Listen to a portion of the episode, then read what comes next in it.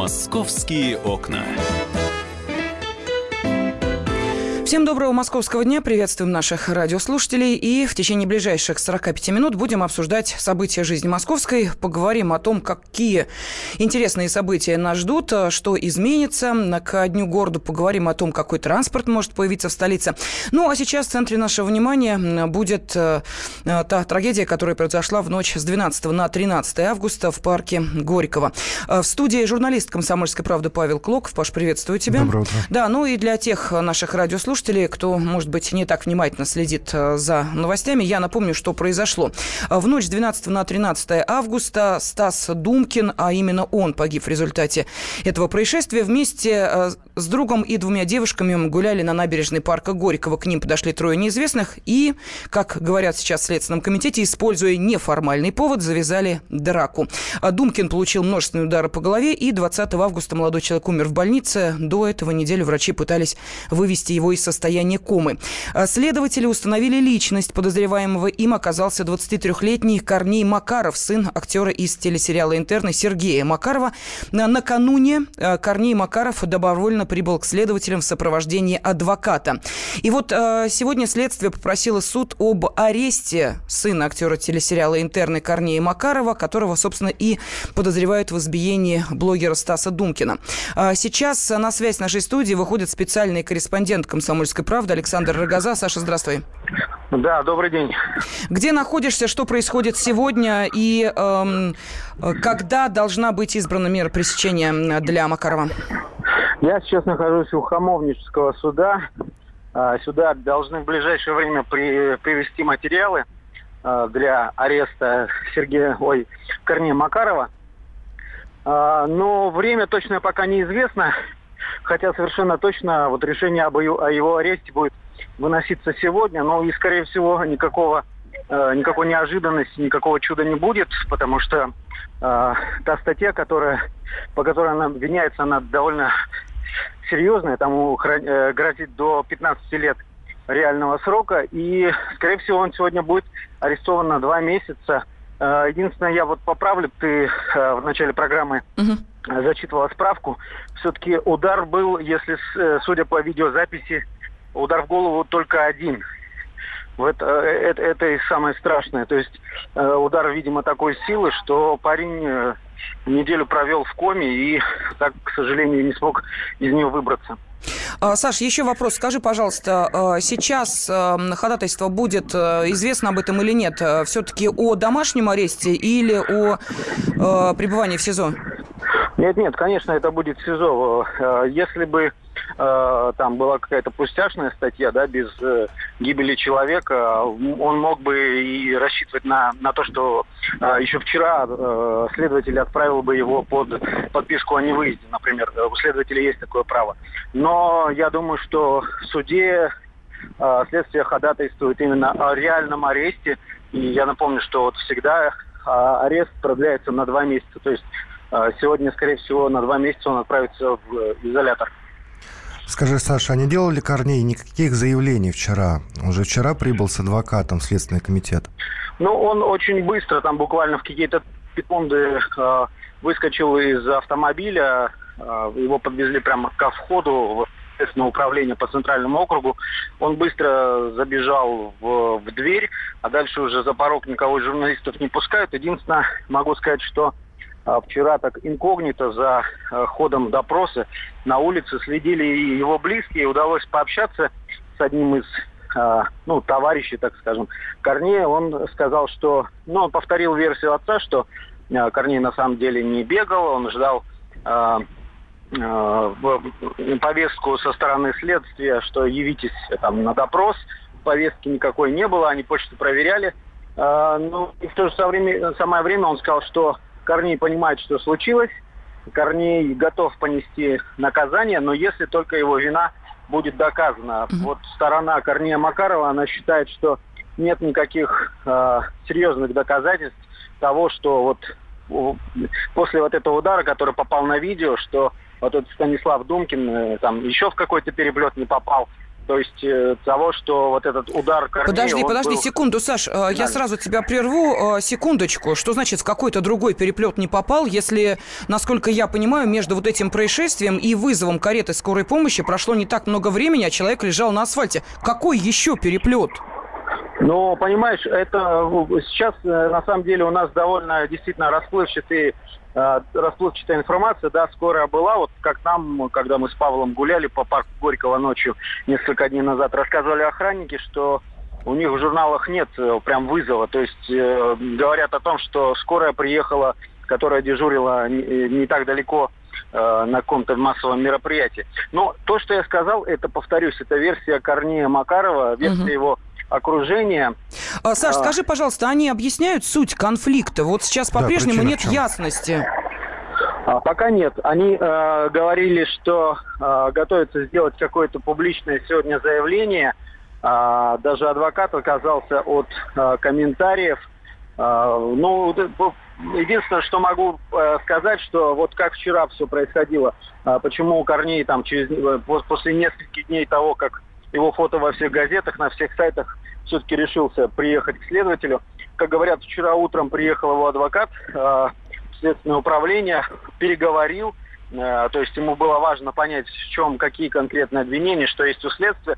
После этого он поехал куда-то в некое место к Корнею и, судя по всему, уговорил его, что нет смысла никакого сейчас скрываться, бегать, э, и стоит, конечно, сразу приехать на допрос.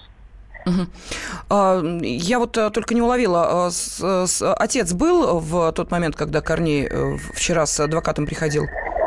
А, ну, открою, наверное, секрет. Да, да, отец действительно там был. Э, журналисты его в лицо не узнали. Он был так закамуфлирован в, в кепке. Ну вот, как непосредственно я пытался с ним пообщаться, но он как-то хранил молчание, хотя он все это время, а, допрос длился где-то 5-6 часов, все это время он находился около вот этого судебного э, э ну, управления Следственного комитета. Саша, а Корней был без сопровождения сотрудников полиции? Он, у него были свободные руки. Нет, с, с ним приехал кто-то из э, сотрудников, видимо, страховали на всякий случай адвоката, но в Следственном управлении, в Следственном комитете подчеркивает, что он явился сам добровольно то есть не было никакого задержания, никто не надевал ему наручники вот э, по пути э, на допрос. Это уже произошло после. И скажи, пожалуйста, а где эту ночь Корней провел? А, в изоляторе временного содержания, то есть, как и все люди, которые задержаны, есть двое суток до того момента, как следствие должно выступить в суде с ходатайством об аресте. Вот он, изолятор временного содержания, если сегодня будет арест, а он, скорее всего, будет, он отправится уже в одно из э, московских СИЗО. Журналисты, наверное, уже подтягиваются, да, Саш? Много людей? Да, конечно, все, все ждут, потому что, но время доставки материалов пока неизвестно. А процедура такая, что привозят материалы, могут параллельно осуществлять доставку из изолятора. Иногда по Москве это выливается в пробки, иногда нет там машин свободных. То есть вот когда это произойдет, пока, к сожалению, сложно прогнозировать. Саша, и, наверное, финальный вопрос, буквально минута остается. Скажи, пожалуйста, да, ну вот сейчас довольно шумно, да? А, скажи, пожалуйста, по твоему мнению, а, почему, в общем, банальная драка стала сейчас темой номер один для э, многих журналистов? Потому что это центр Москвы, это место отдыха а, вот по выходным в парке Горького, для понимания, бывает до 250 тысяч человек. То есть вот такой большой поток, и всем хотелось верить до этого момента, что ну там, по крайней мере, есть какая-то безопасность. Есть система быстрого реагирования. А, да, мы понимаем, что эту драку сложно было предотвратить, потому что все там за несколько секунд произошло, но а, почему никто не остановил этих парней после, никто, никто не задержал, да, не почему не было рядом охраны. Вот эти вопросы беспокоят, думаю, многих. Спасибо огромное. Э, Александр э, Рогоза сейчас э, с нами был на связи. Он находится у Хамовнического суда города Москвы, где сегодня будет избираться мера пресечения для Корнея Макарова. Накануне он не только добровольно прибыл в Следственный комитет, но и был задержан следователями до, вот как мы понимаем, сегодняшнего решения суда. Мы обязательно будем вас вас информировать об этом, а тему продолжим через две минуты. «Московские окна».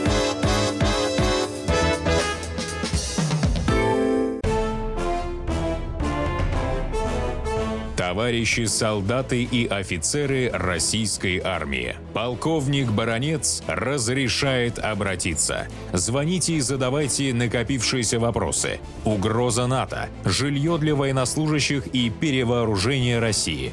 Обо всем этом Виктор Баранец знает лучше других. Программу «Военный ревю» слушайте по будням с 5 вечера по московскому времени.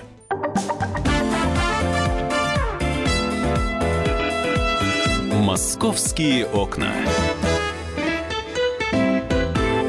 студии журналист «Комсомольской правды» Павел Клоков, я Елена Фонина, и мы продолжаем обсуждать обстоятельства того, что произошло в парке Горького. В середине августа накануне следователи задержали прибывшего на допрос сына актера сериала «Интерны» Корнея, Макарова. Именно он подозревается в избиении до смерти петербургского блогера Станислава Думкина в парке имени Горького. Ну и еще раз напомню, что э, все, что происходило, фиксировали камеры видеонаблюдения, о чем в очередной раз напомнила директор парка парка Горького Марина Люльчук, до которой мы дозвонились. Мы со своей стороны подняли записи видеонаблюдения, и на камерах четко видно, что происходило. Да, тут стоит два человека на Пушкинской набережной, они между собой разговаривают. Драки, скопления людей никакой абсолютно нет. Один из них э, друг друга толкнул. Дальше происходит два удара, один разворачивается и уходит. Вот, собственно, вот как происходила картина. То есть не было никакой драки, массового скопления людей.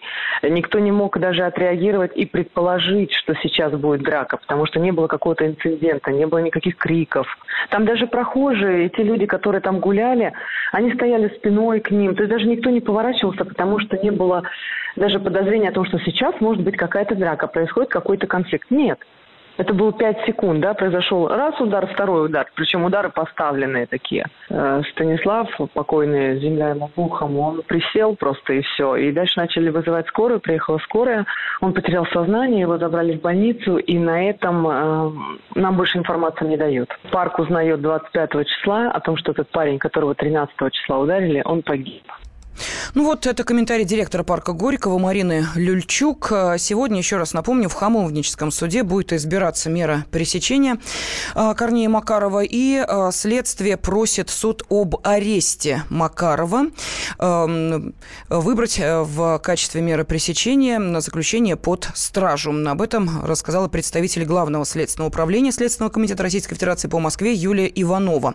А, сейчас на связи с нашей студией адвокат Евгений Тонкий. Евгений, здравствуйте. Добрый день. Да, добрый день.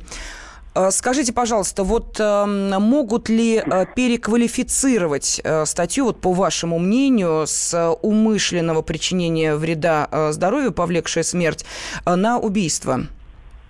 Вы знаете, вот по той статье, по которой сейчас возбудили уголовное дело, она самая очевидная, поскольку те факты, которые мы знаем, они, собственно, свидетельствуют, что было совершено именно данная статья.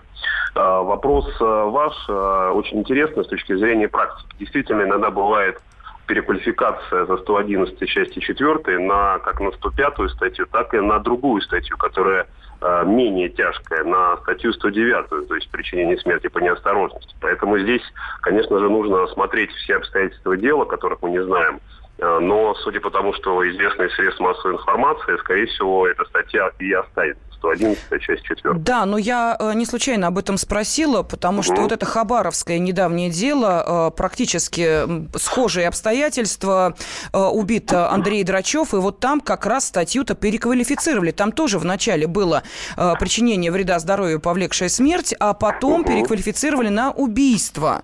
Но практически происходило то же самое. Некий конфликт, один-два удара, и человек падает замертво. Вот Э, может быть, вы объясните, ну, наверняка вы в курсе, да, того, что происходило в Хабаровске, по крайней мере, видели эту информацию. Может быть, объясните, в чем разнятся эти дела? Не, вы знаете, очень сложно дать какое-то сейчас mm-hmm. объяснение с точки зрения э, отличия. Любое уголовное дело, оно является индивидуальным. В каждом уголовном деле есть свои нюансы, и э, невозможно сравнить э, два уголовных дела, возбужденных там, Хорошо, и тогда по той или иной статье. Я снимаю Если свой вопрос. Говорим... Да, да, давайте мы вернемся к обстоятельствам все-таки того, что произошло Конечно. в парке Горького. Евгений, чем вообще да. руководствуется суд при переквалификации дела? Статьи точнее. А, вот смотрите, значит, если мы говорим про возбужденную статью 111 часть четвертую, а, то здесь необходимо понимать, что если человек, который э, совершает, причиняет тяжкий вред здоровью, и впоследствии э, потерпевший э, умирает, да, то есть как бы причиняет смерть по неосторожности, тогда это квалификация вот именно части 4 статьи 111. Суд при избрании меры пресечения смотрит на человека, на обвиняемого, смотрит, может ли он скрыться с места преступления, сможет ли он каким-то иным образом воспрепятствовать проведению расследования и так далее. Судя по тому, что мы имеем, конечно же, это будет, будет избрана мера пресечения в виде заключения под стражу. Это очевидно. Тем более, пока, как правило, исходя из судебной практики, по таким статьям именно избирается данная мера пресечения. Что касается квалификации, то я, я уже про это сказал что здесь э, эта квалификация очевидна и самая вероятная. Э, как в дальнейшем будет происходить, э, будет ли она переквалифицирована на менее тяжкую или более тяжкую статью, это, конечно, сейчас очень сложно предугадать, тем более мы не знаем всех обстоятельств дела. Ну, вы знаете, так получается, что как по какому-то роковому стечению обстоятельств спустя 6 лет, тоже 13 августа, произошло вот именно, произошла именно такая трагедия, и она повторяет то, что произошло 13 августа 2011 года. Помните, э, возле ночного клуба «Гараж» Расул Мирзаев э, да, да, да, да, наносит да, э, один да. удар 19-летнему Ивану да. Агафонову. Далее Иван падает, удар об асфальт, потеря сознания. И далее, как мы понимаем, опять практически так же развиваются события. Человек доставлен в больницу, и далее уже в больнице впадает в кому и скончался. Вот здесь у нас, как мы понимаем, уже есть да, ну, к сожалению, такие вот печальные прецеденты. То есть мы уже э, понимаем, как может развиваться следствие. В Конечно. данной ситуации имеет ли значение, э, что зная о том, что парень скончался, и о том, что э, его разыскивают, Корней не явился раньше, только с адвокатом накануне он пришел в Следственный комитет. Вот это да, будет играть да. какую-то роль? Это как минимум будет играть роль при э, избрание меры пресечения, э, как я уже говорил до этого, это однозначно будет, скорее всего, заключение э, под стражу. В дальнейшем э, данный факт, что человек, который совершил подобного рода преступление, не явился э, с повинной, услышав об этом, да, то, о смерти этого человека, конечно же, тоже будет огром, ну, определенным образом сказываться на Э, дальнейшей квалификации и вынесения приговора по данному делу. А, вы привели, вы привели очень э, хороший пример по поводу дела Мирзаева. Да, здесь, конечно же, было э, нужно отметить грамотную работу адвокатов и угу. проведение всевозможных экспертиз.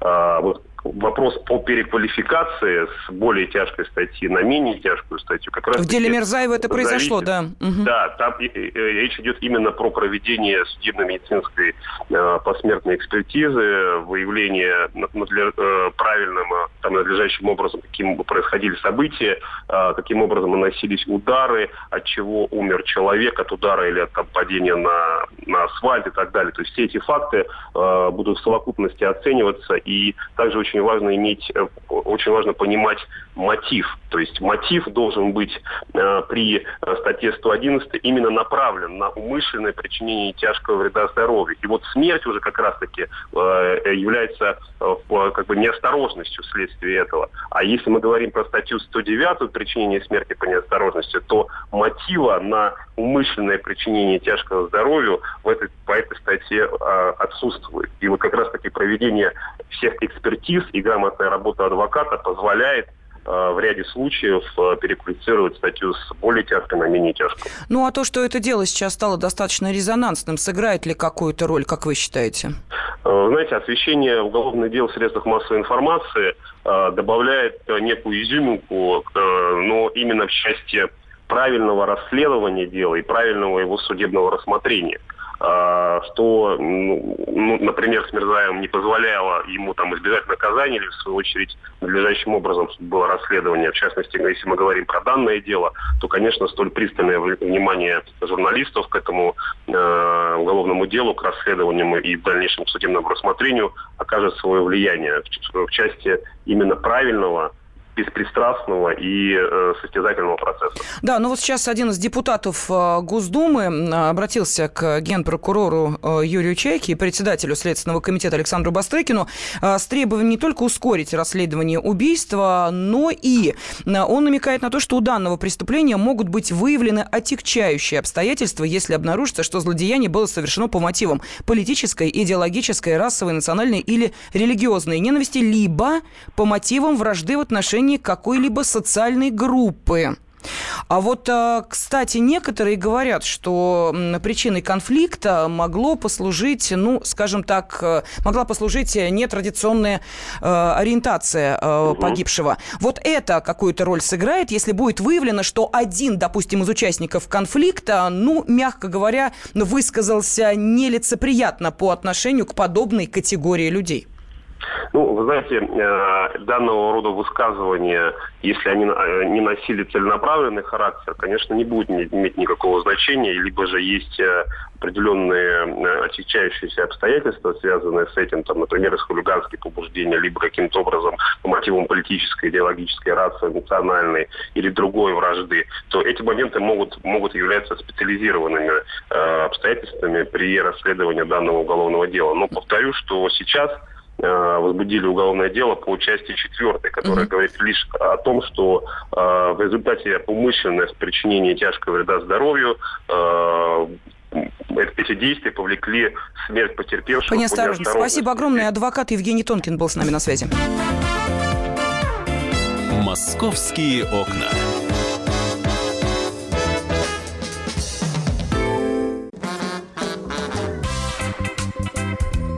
И в России денег нет. И за рубежом. Да хоть на Луне. Как же ты не дурачина, братец, если у тебя много сантиков, а ты в тюрьму попал. Деньги правят везде. О них говорили, говорят и будут говорить. По будням с 13 часов 5 минут по московскому времени в программе «Личные деньги» на радио «Комсомольская правда».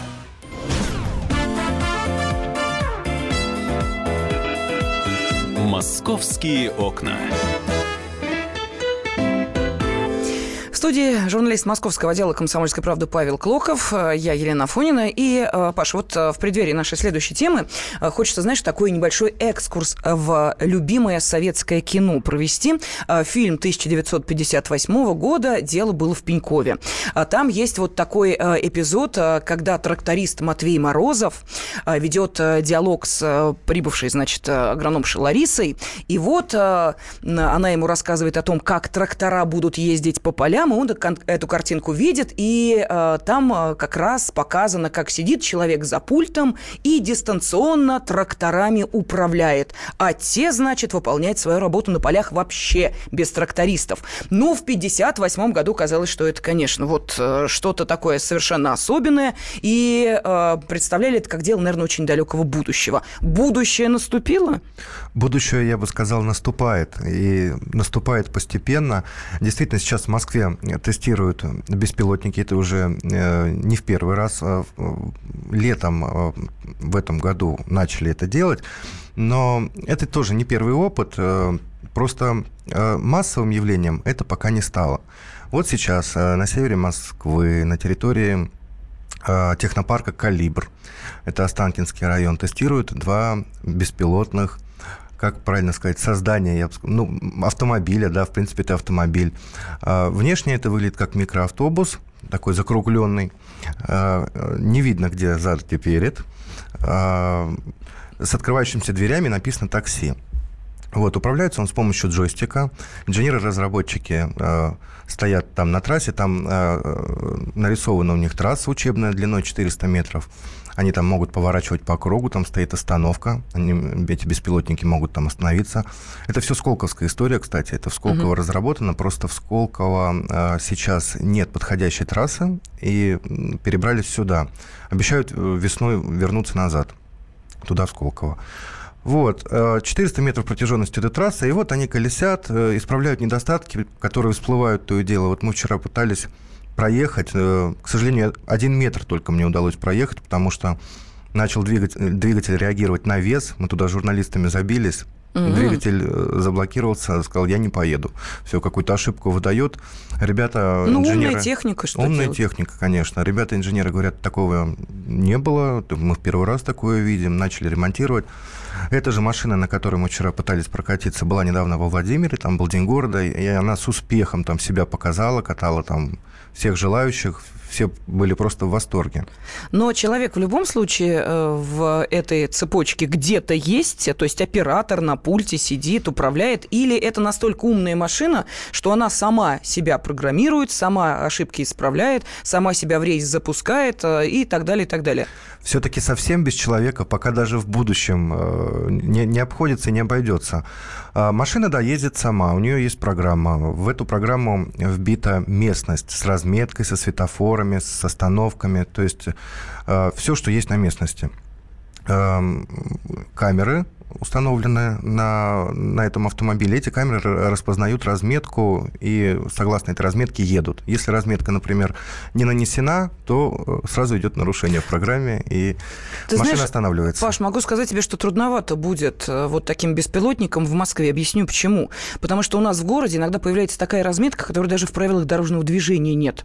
И водители... Временная, Время, да, да и водители э, не понимают, что это. Вот э, все эти э, синяя парковочная разметка, желтая вафель профильная разметка на э, перекрестке. Что это такое? Что с этим делать? А умная машина как должна с этим справляться? В общем, вопросов много. Давай их зададим техническому руководителю проекта «Матрешка» э, Антону Попелю. Он сейчас с нами на связи. Антон, здравствуйте.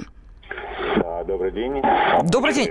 Антон, а скажите, пожалуйста, а давайте мы сразу вот объясним нашим э, слушателям, почему такое название выбрано для этого проекта. Матрешка. Матрешка. Да, ну, э, на самом деле проект э, um, э, названий. Так, я прошу прощения, Антон, у нас очень плохая связь. Э, можно вас попросить э, как-то или отойти все-таки в то место, где она будет чуть-чуть получше, или, может быть, э, может есть быть, смысл вам перезвонить, да, потому что у нас тут очень сложно разобрать, что вы говорите, а тут будут такие технические тонкости, на которые обязательно нужно обратить внимание, тем более, что речь идет о техническом руководителе проекта, уж кто-кто, а вы нам можете растолковать, как это действует, как это работает и когда это станет реальностью. Все? Все в порядке? Давайте попробуем еще раз. Да. Да, добрый день еще раз. Да, ну вот получше, по-моему, да. Угу, спасибо. Ну, давайте про проект «Матрешка». Что за название? Да, ну, названием долго достаточно были э, различные э, размышления, да, хотели назвать так более международно, универсально, вот, но потом э, было принято решение подобрать какую-нибудь русскую хорошую э, транскрипцию и взяли вот название «Матрешка», потому что она отражает и как бы модульность системы, да, что она может быть разнообразной, грузовой, и пассажирской, и для терминальной логистики, и э, как бы, ну, ее возможность конфигурации различных. Вот. Ну, то есть вот э, взяли русскую такую игрушку, деревянную матрешку, и вот как бы провели с ней ассоциации. Угу. Скажите, пожалуйста, а вас на а, создание этого беспилотника а, вдохновили а, опыты других стран? Или здесь речь идет действительно об уникальной разработке? Потому что не только ведь в России сейчас испытывают подобные средства передвижения. Ну, это на самом деле общемировой тренд. Да, мы вдохновили, конечно, да, все это очень интересно, и как бы все российские и стартапы, и компании, которые работают в области робототехники и IT, да, смотрят на все основные международные направления, в том числе и беспилотное вождение автономное. Uh-huh. Поэтому как бы мы как бы идем в общем тренде и совместно с другими компаниями во всем мире, да, примерно идем в одном а, таком тайм, Да, период, замечательно. Периоде. Ну вот, а теперь э, те вопросы, которые, собственно, мы и э, задавали друг другу, а именно, э, наш город сильно изменяется, много реконструируется, и, в частности, бывает такая ситуация, когда на дороге вообще нет никакой разметки, просто ее не нанесли. Или появляется разметка, которой даже нет в правилах дорожного движения. Вот что будет делать умная техника в этой ситуации? Остановится, расплачется и побежит обратно, заряжаться? Не, ну мы, конечно, когда выходим на маршрут, на какой-то новый маршрут, у нас есть определенные требования. А, то есть мы не выходим, прежде всего, на дороге общего назначения в городе, да, мы выходим на какие-то территории, где есть э, заранее понятные и прозрачные условия э, эксплуатации. Вот, поэтому мы говорим про корпоративные какие-то территории, это аэропорты, это какие-то технопарки, это бы, вот такие агломерации, как Сколково. То есть это там, где есть внятная, понятная э, дорожная отметка, правильные условия эксплуатации и, и какая-то более-менее развитая инфраструктура. То, То есть в городе этот транспорт не появится? Да, я думаю, что то, что где-то 2-3 года мы еще не увидим транспорт, который может двигаться самостоятельно по как бы самодостаточному там своему разумению, да, это вопросы больше для так называемых закрытых территорий. То есть вот 3-5 лет надо будет дождать еще. Нет, ну а потом перспектива-то все-таки э, какова? Так он, э, этот транспорт и останется транспортом для э, особых территорий? Или это все-таки будет городским транспортом? Я думаю, что будет происходить замещение э, э классического транспорта, да, в который ну, население двигается по дорогам, на, на автомобили, которые будут э, иметь э, либо частичную беспилотность, либо полную беспилотность. То есть это будет такая эволюционная виток, которая будет постепенно замещать один транспорт другим. Угу. Да, Паш, есть вопросы? Спасибо огромное. Технический руководитель проекта «Матрешка» Антон Попель сейчас был с нами на связи. А, ну, все-таки звук был не очень хороший, поэтому долго уж так пытать Антона-то мы не стали. А, Паш, ну, я думаю, что ты изучил это техническое средство и прекрасно знаешь и как заряжается, и сколько ездит, и с какой скоростью, потому что все говорят, вот а, если брать мировой опыт, а сразу в нескольких странах есть, ну, например, вот в Париже ездят два экспериментальных электрических автобуса без водителя, их в январе буквально этого года запустили. Они ходят по выделенной полосе. Другой транспорт туда не заезжает по маршруту между Леонским вокзалом и вокзалом Аустерлиц. Скорость небольшая, 12 пассажиров вместимость. То есть мы говорим скорее о какой-то экзотике, что ли? Ну, вряд ли массовым думаю, будет транспорт. Я думаю, да, в ближайшие годы массовым это не станет. И дело тут в том, что инфраструктура так не развита и не готова к этому в Москве. Ну, вот возьмем, например, просто как параллель, велосипедные дорожки. Вроде как стараются, угу. делают, да, прокладывают, э, обустраивают. Я еду на велосипеде, стоит машина припаркованная, то есть человек видит, на, э, что знак для велосипедов, да, нарисован велосипед, ну, там не занимать, сплошными линиями все это обведено. Он заезжает, паркуется, идет по своим делам. Точно так же будет ехать беспилотник, вот эта машиненка жалкая. Все, оператор будет сидеть, управлять, смотреть в компьютер. Она едет вся с камерами, вся набита электроникой. Заряд у нее держит 130 километров, кстати. Ездит на электродвигателе, то есть безвредная штука. И тут на этой выделенной полосе, по которой э, эта, эта машина должна будет ехать, будет припаркована или, или все что угодно, или люк снят, например, крышка. То есть должны быть созданы идеальные условия, чтобы не подвергались пассажиры без, э, какой-то опасности, раз уж это такси или это будет как маршрутка действовать или автобус, да? Слушай, ну такси на такой скорости, там же скорость максимальная, невелика. Ну, это только начало, как они говорят. Это будет очень медленное такси. Вообще, это сам, самая максимальная скорость у нее 20 км в час. Но не смейтесь, сейчас он ездит вообще 3 км в час, вот при испытаниях. 3 км шагом они идут, смотрят э, за каждым движением. Знаешь, Паш, я тебе могу сказать только одно, что э, самое главное, что это российские разработки. То есть мы э, не тиснули э, технологию у китайцев, у них там это есть, мы не взяли э, европейский опыт, мы это разрабатываем сами. Значит, сами за эту технику и отвечаем. Поэтому э, болеем всей душой и надеемся, что этот транспорт все-таки когда-нибудь ну, появится в нашем городе. Московские окна.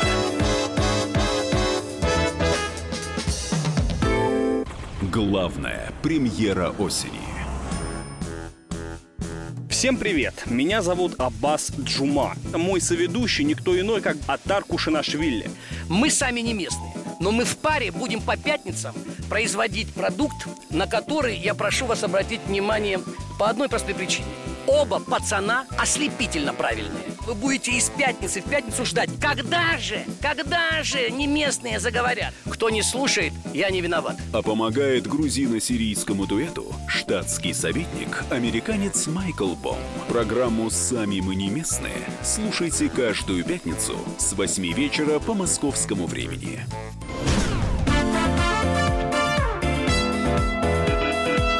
«Московские окна». Всем доброго московского дня. Приветствуем наших радиослушателей и продолжаем обсуждать а. события жизни столичной. В студии редактор отдела образования и науки «Комсомольской правды» Александр Милкус. Александр Борисович, доброе утро, здравствуйте. Ну и понятно, что говорить мы будем о московских школах, о том, что появляются новые, да еще какие школы. Но об этом чуть позже. А пока о самых-самых школах хотелось бы поговорить. Департамент образования опубликовал рейтинг лучших школ Москвы в 2017 году. И Тут, э, на мой взгляд, что интересно, формулировка.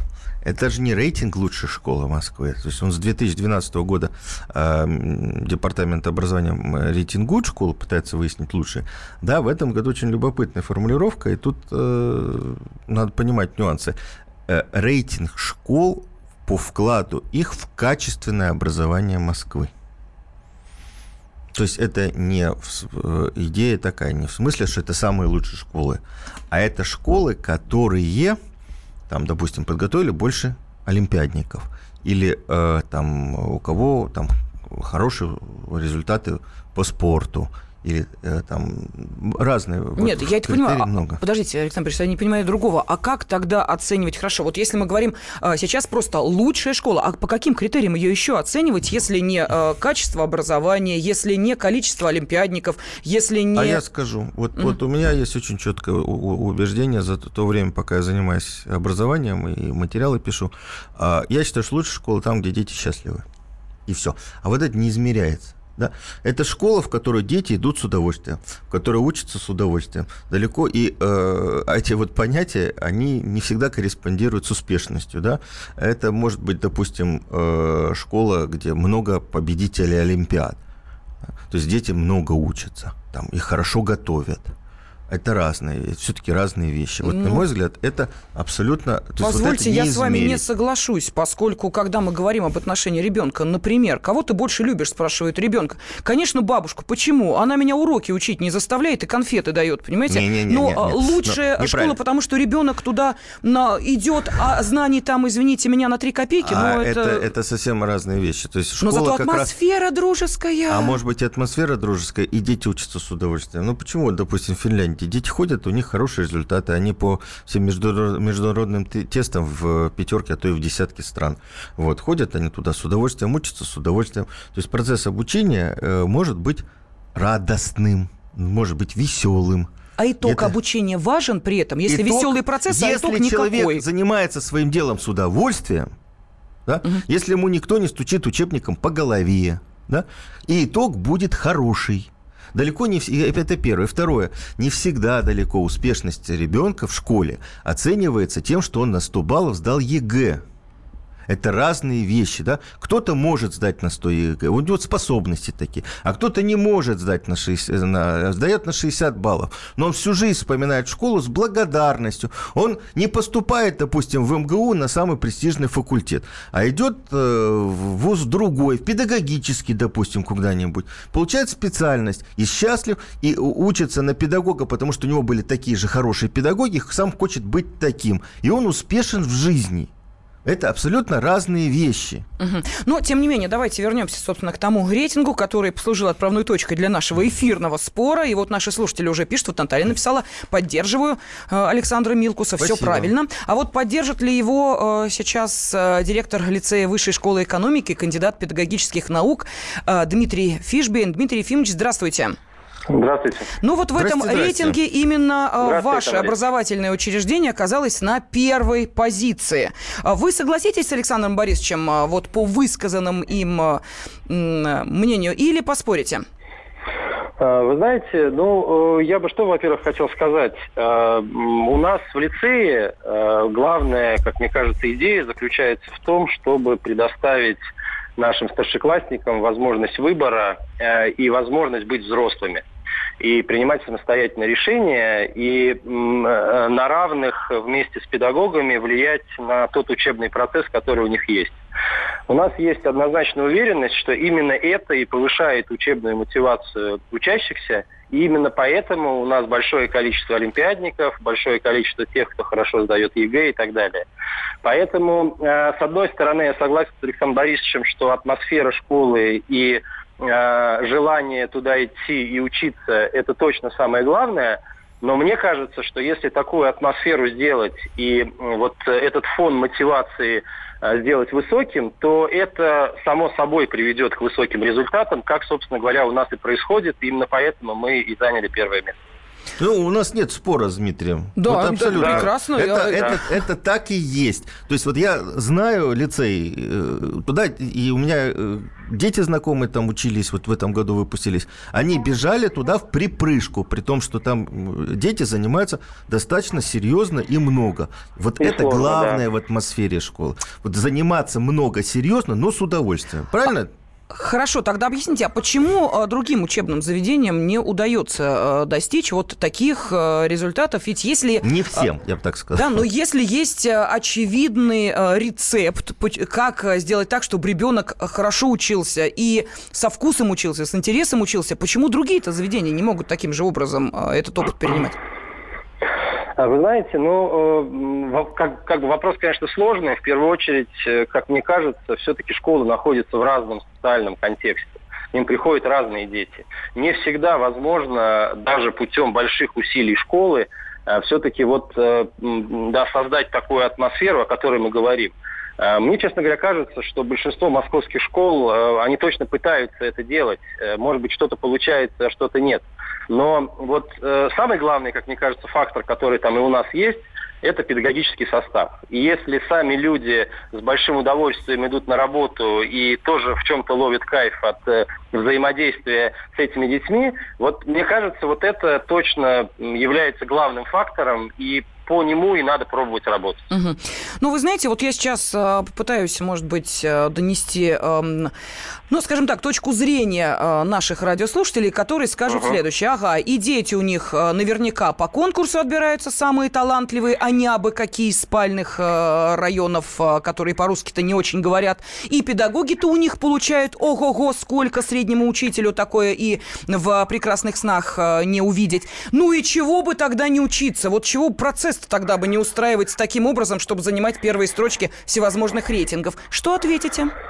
А, вы знаете, отвечу следующее. А, если смотреть на набор, который мы сделали в этом году, новых десятиклассников, это у нас там больше 700 человек, ориентировочно 120 из них э, являются теми, кому должно быть предоставлено бесплатное социальное питание. То есть это реально учащиеся из определенного социального контекста, но это э, им не мешает э, включаться в работу и показывать высокие результаты. С точки зрения заработной платы вот наших педагогических работников, э, у нас э, она не выше, чем в других московских школах. Я бы сказал о другом нашем преимуществе. Дело в том, что мы являемся структурным подразделением университета. Высшей школы экономики. Э, с моей точки зрения, сейчас именно старшая школа на уровне 10-11 класса только пользуясь ресурсами вуза, научными, исследовательскими, кадровыми, э, может э, предоставлять те возможности, которые сейчас необходимы старшеклассникам. Я так думаю, что в этом э, тоже один из основных факторов нашего успеха. Скорее в этом. Угу. Ну и по поводу квалификации и, собственно, финансового благополучия учителей, все в порядке, да, с этим?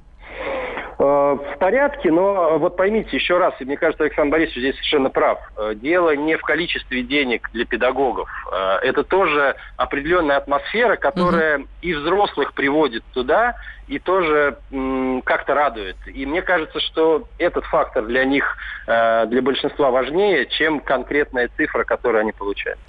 Спасибо огромное. Директор лицея Высшей школы экономики, кандидат педагогических наук Дмитрий Фишбин был с нами на связи. И, Александр Борисович, вот в этом... Я добавлю да, единственное. Пожалуйста. Есть исследование, исследование финское, э, о том, что э, для учителя нормального далеко не всегда, не вообще не, не, не, не является основным уровень зарплаты.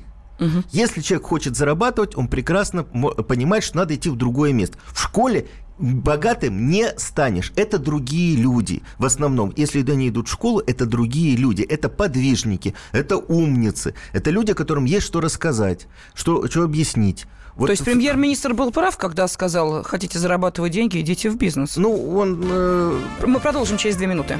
«Московские окна».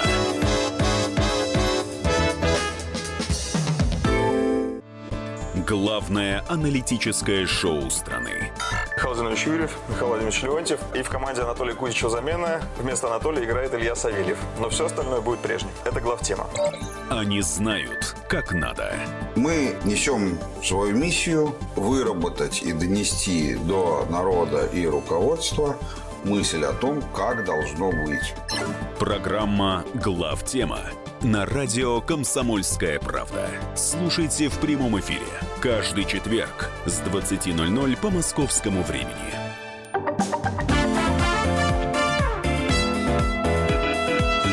«Московские окна».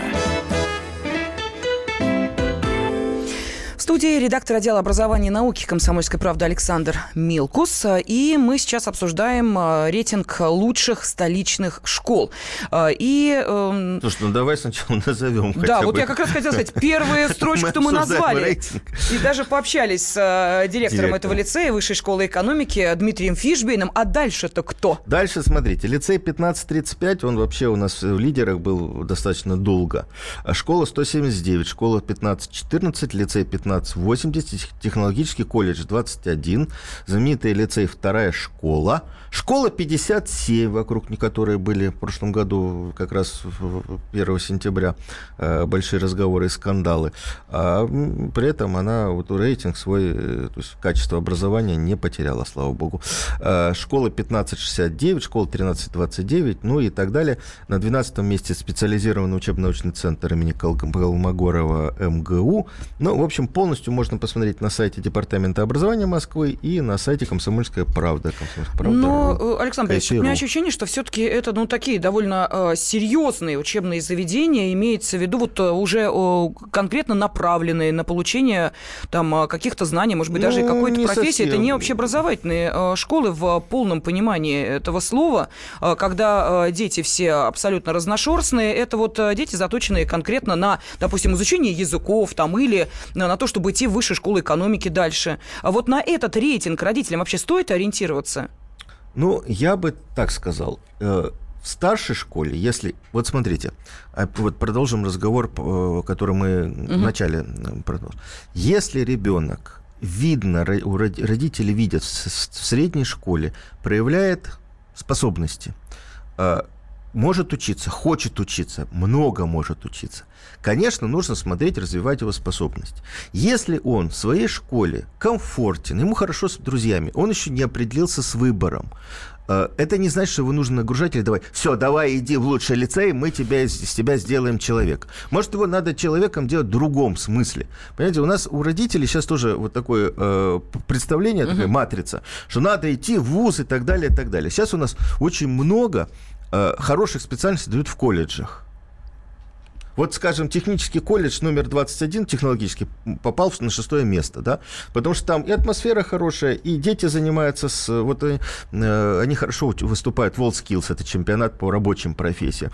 Вы знаете, у нас сейчас... А чему сварщик, там обучают в этом э, колледже техническом? Э, я посмотрю, я не помню uh-huh. точно. Э, да, много. Сейчас у нас колледжи тоже объединены, там много специальностей, uh-huh. раб- рабочих специальностей. Сварщик, сварщик хороший, токарь, у нас получает от 100 тысяч рублей от 100 тысяч рублей. Ни один э, педагог, работая в две, на, две, на две ставки, столько не получит.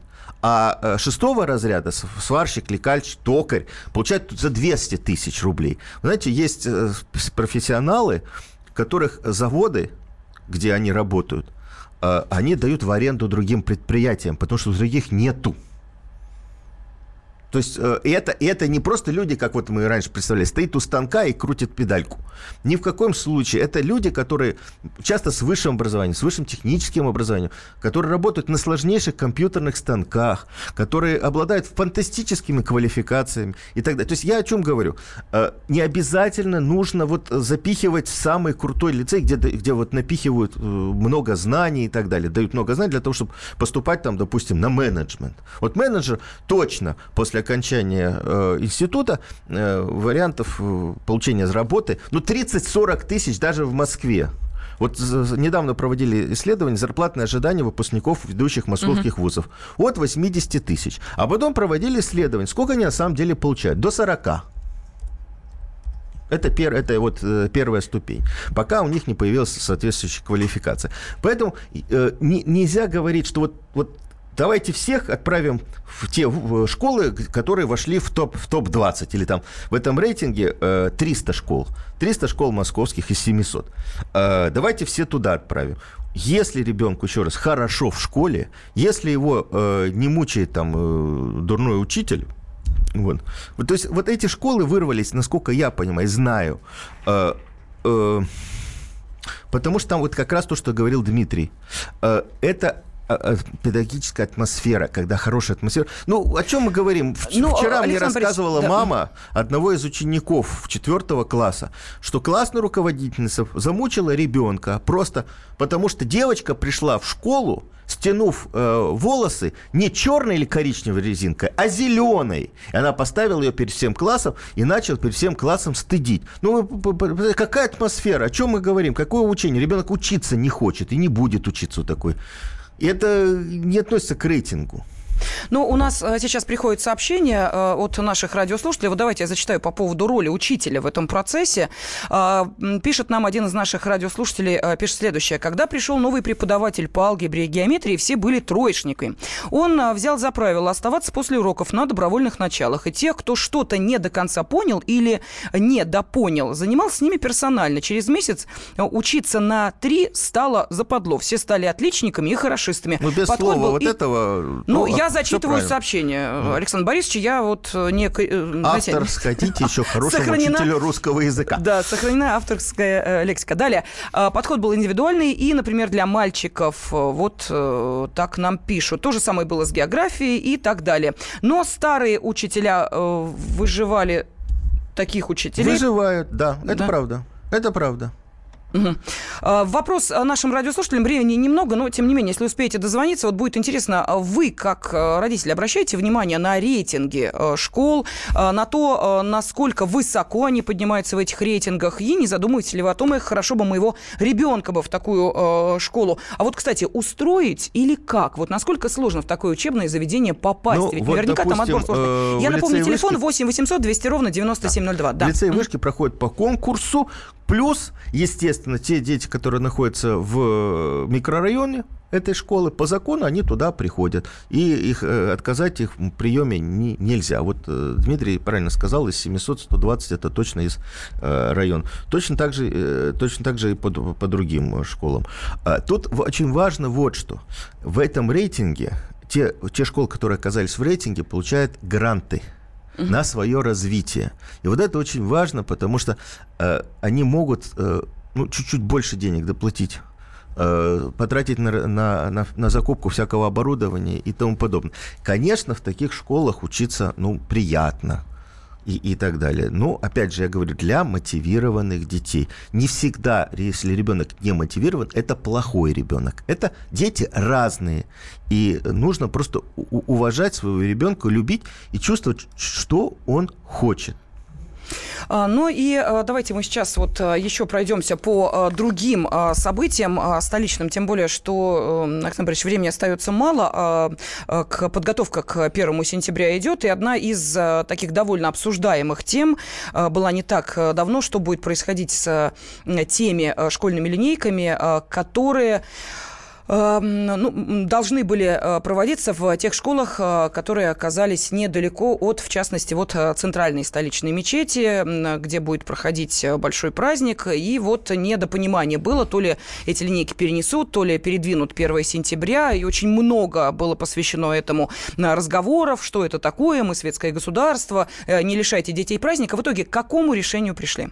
Ну, значит, я, насколько понимаю, э, решение принимается индивидуально в каждом общеобразовательном учреждении.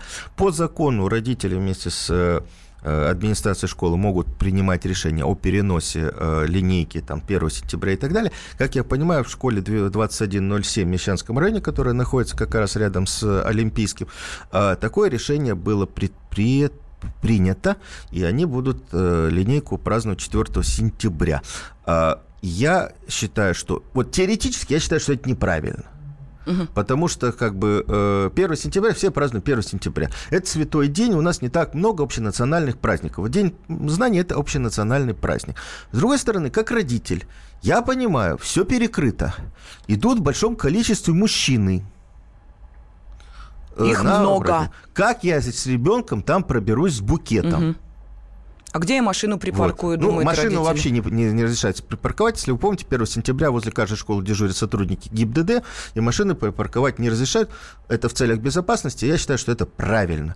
Вот. То есть, на мой взгляд, в данном случае э, должны были власти района, э, руководство мусульманской общины, то есть не только не бросить школу на самостоятельное решение. Нужно было собраться вместе и проговорить, как обеспечить детям правильный подход, безопасный подход к их образовательному учреждению 1 сентября. Школа сама вынуждена была, была решать эту проблему. А это не школьная проблема, это проблема района, это проблема города. То есть вот тут вот нужно было совместно решать. Я считаю, что переносить 1 сентября неправильно. Нужно было ну, есть там активисты мусульманские, значит, организуйте коридор, организуйте там загородки какие-то и так далее. По- Кстати, да, Продумайте, действительно. как детям идти в школу так, чтобы они не пересекались с потоком верующих. Да, ну а тут некоторые депутаты Госдумы вообще предлагают начало учебного года перенести на 1 Ну, депутаты, октября. я вам скажу, это то есть Дегтярев с компанией, из ЛДПр, они просто неграмотные. Дело Вадим том, Деньгин. Они, по, зак- они ну, пиарятся на, первом, сентября, на, всем, на всем, что можно. По закону и сегодня можно переносить 1 сентября совершенно просто. Московские окна.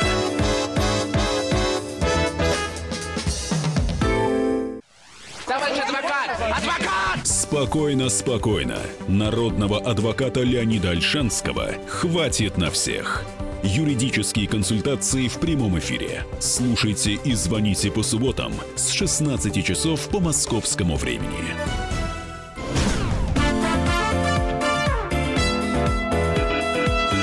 Московские окна. Всем доброго дня. Мы продолжаем обсуждать э, события жизни столичной. Впереди нас ждет весьма интересное событие, которое произошло вчера поздно вечером. Э, неожиданно в одном из отелей раздалась стрельба. С чем это было связано, обсудим обязательно. Ну, а пока о более мирных делах нам расскажет журналист московского отдела комсомольской правды Алиса Титко. Она сейчас на связи с нашей студией. Алиса, день добрый. Здравствуйте. Да, где находишься? Расскажи, пожалуйста. Знаю, что на одном из мероприятий э, вместе с мэром столичным. Да, на самом деле сейчас э, как раз накануне э, 1 сентября мэр города пообщался с учителями и учениками электронных школ. Э, Мы знаем, что таких вот э, год назад э, за- запущен проект и в шести школах э, Москвы вот именно этот проект реализуется, э, Московская электронная школа. А здесь э, мы понимаем, да, что и умные интерактивные столы, и вместо обычных парт мыслительные доски, электронные дневники, журналы, планшеты.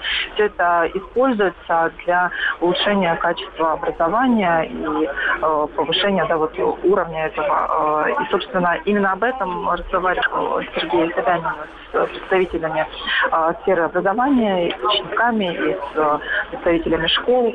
А, что планируется, да, э, сейчас э, рассматривается э, о том, что и нужно, конечно, для всех этих школ и обновления компьютеров, мы понимаем, и планшетов, и вообще всей целостности да, системы. Чем столкнулись вот за этот год, да, что есть некоторая проблема э, создания контента. То есть э, вот этих вот сценарий проведения уроков, э, те, которые были изначально созданы, они оказались невостребованными, и сейчас рассматривается такой вот вариант, чтобы и не только учителя загружали свои наработки, но и студенты могли некие приложения предлагать, да, которыми комфортно пользоваться во время обучения, и компании, которые занимаются действительно IT-технологиями, и э, вот этот доступ э, через месяц Департамент информационных технологий города Москвы откроет, и, в принципе, все смогут э, предлагать свои новшества, свои технологии вот, для улучшения качества образования в Москве.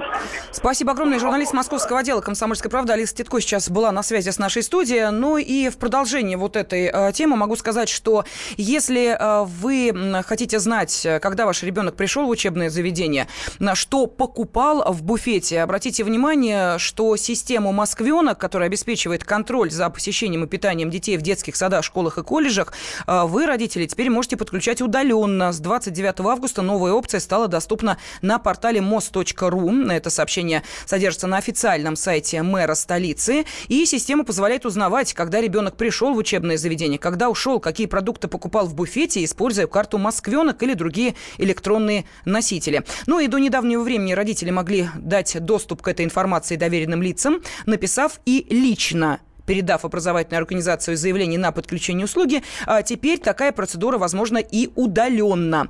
Ну и э, еще одна а, буквально вот коротенькая новость. Э, мэр столицы Сергей Собянин сообщил также о том, что московские музеи станут бесплатными для школьников с 1 сентября и выразил надежду, что директора московских школ будут максимально использовать эту новую возможность. Ну, а сейчас а, давайте обсудим то ЧП, которое произошло накануне. Видимо, участник э, этого происшествия не очень хорошо учился в школе, ну или, по крайней мере, может быть, э, не те э, нормы и правила поведения э, он с детства впитывал. Речь идет о бывшем сенаторе, крупном бизнесмене Умаре Джабраилове. А сейчас на нами студии специальный корреспондент московского отдела «Комсомольской правды» Татьяна Тельпистань. Да, Добрый день. Здравствуй. Да, но сначала давай для наших э, слушателей предложим такую небольшую справочку, чтобы они освежили в памяти, чем известен этот человек. Ну, а потом э, мы с тобой обсудим э, то, что он натворил накануне. Справка на радио «Комсомольская правда». Бизнесмен и миллионер Умар Джабраилов родился в 1958 году в Грозном. Учился в пушно-меховом техникуме Роспотребнадзора в Москве. Затем закончил МГИМО. Долгое время работал в гостиничном бизнесе. В 2001 году возглавил совет директоров группы «Плаза», которая предоставляет комплексные услуги по эксплуатации и управлению крупными объектами недвижимости – гостиничными, торговыми, жилыми и деловыми комплексами. Ассоциации принадлежит примерно 20% щитового пространства столицы. С 2004 по 2009 Джабраилов представлял в Совете Федерации Чеченскую Республику, а также был заместителем председателя Комитета Софеда по международным делам и членом российской делегации в Парламентской ассамблее Совета Европы. В настоящий момент возглавляет Российско-Катарский деловой совет и попечительский совет Московского музея современного искусства. Считается основателем Ассоциации предпринимателей по развитию бизнес-патриотизма «Аванти». Ну а теперь, а, что же, собственно, произошло? Какой инцидент произошел накануне в одной из э, самых, ну, скажем так, престижных ну, да, столичных гостиниц? Го- да, элитная гостиница столицы на Охотном ряду, 4 сезона. А в ночь на сегодня, получается, постояльцев этого комплекса разбудила стрельба. Кто бы мог подумать, да? А, естественно, охрана вызвала полицию, наряд прибыл. Э, нашли в одном из номеров на шестом этаже, по нашим данным, мужчину, который стрелял в воздух из пистолета. Сопротивления мужчина не оказал, его задержали, доставили в отдел, возбуждено уголовное дело о хулиганстве. Уголовное, на секундочку. Да, уголовное угу. дело о хулиганстве. Пострадавших нет. А вот этому товарищу у нас может грозить до пяти лет колонии. Естественно, в полиции официально не говорят, э, кто же такой этот самый задержанный, но и наш источник нам подтвердил, и уже, собственно, ни для кого не секрет, что это действительно Умар Джабраилов. Что могло там произойти, пока точно неизвестно. По одной из версий ему чем-то не понравилось обслуживание. По другой версии, э, причина банальная – это алкоголь, э, может быть, еще какие-то вещества более, скажем так, сильные. Естественно, бизнесмену проведут необходимую экспертизу, все это будет выясняться.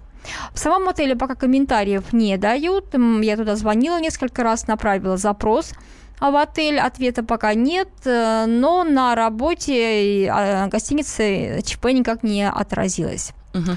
А где сейчас находится Джабраилов? По нашим данным, его отпустили, потому что все-таки пострадавших там нет.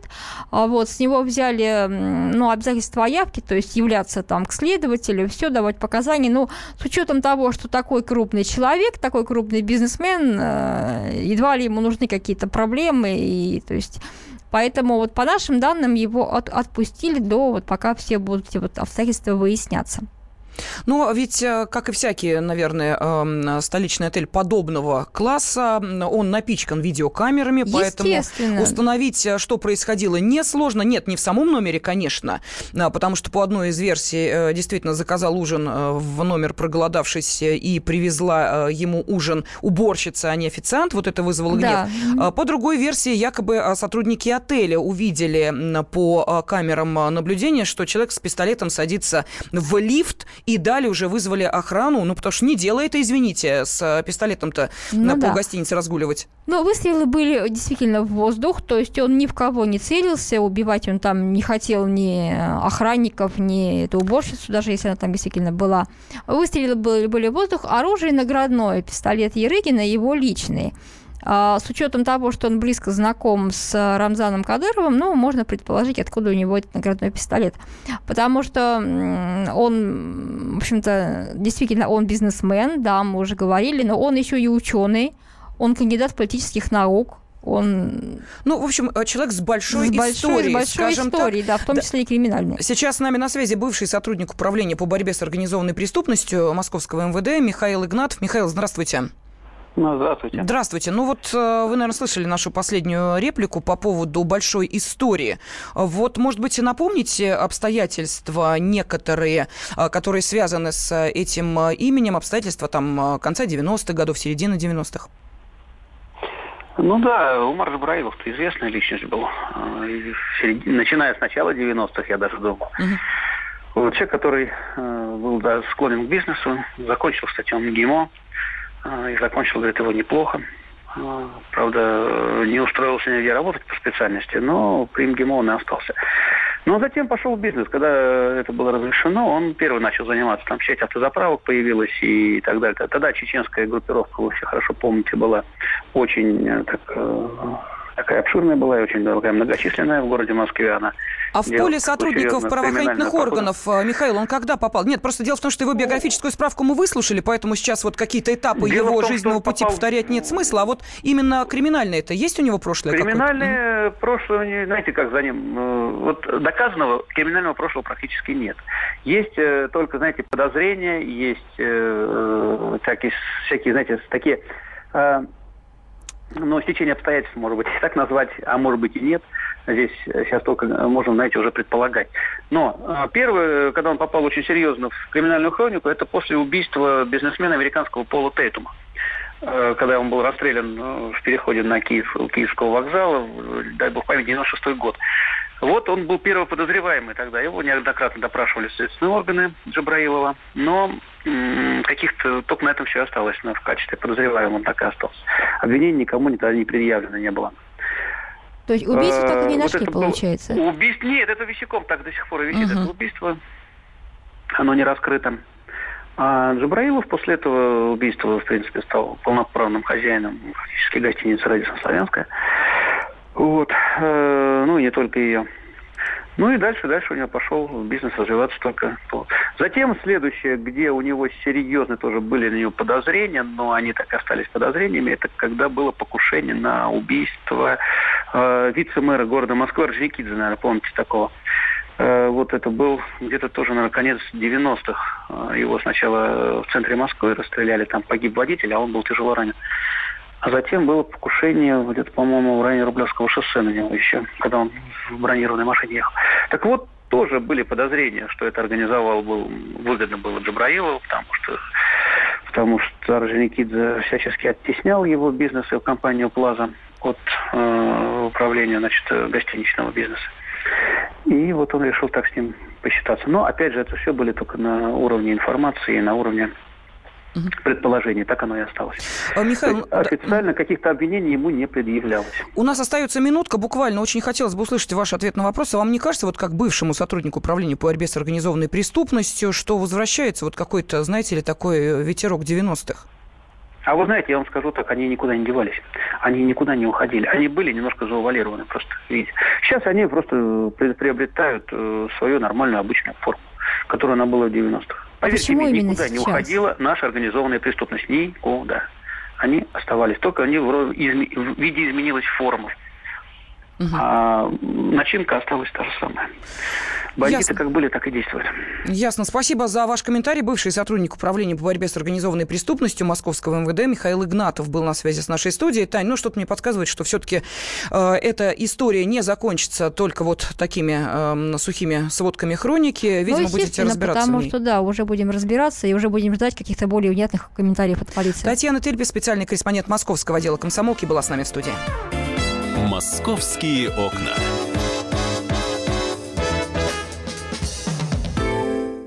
Мигранты и коренные жители. Исконно русская и пришлая. Культурные конфликты и столкновения менталитетов. Пресловутый НАЦ-вопрос встает между нами все чаще и острее. Ставим его ребром на радио «Комсомольская правда». Программу «Национальный вопрос» слушайте каждую пятницу после 7 вечера по московскому времени.